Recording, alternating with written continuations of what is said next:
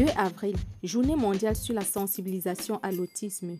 L'autisme est un trouble neurodéveloppemental. Le dépistage précoce des TSA, qui signifie trouble du spectre autistique, permet un accompagnement plus efficace. Parents, des signes peuvent vous alerter dès le plus jeune âge de votre enfant. Ceci étant, vos observations sont déterminantes. Votre enfant recherche-t-il le contact avec les autres? Est-ce que votre enfant regarde la personne qui lui parle? Votre enfant est-il sensible aux différentes expressions de votre visage? Est-ce que votre enfant répond à l'appel de son prénom?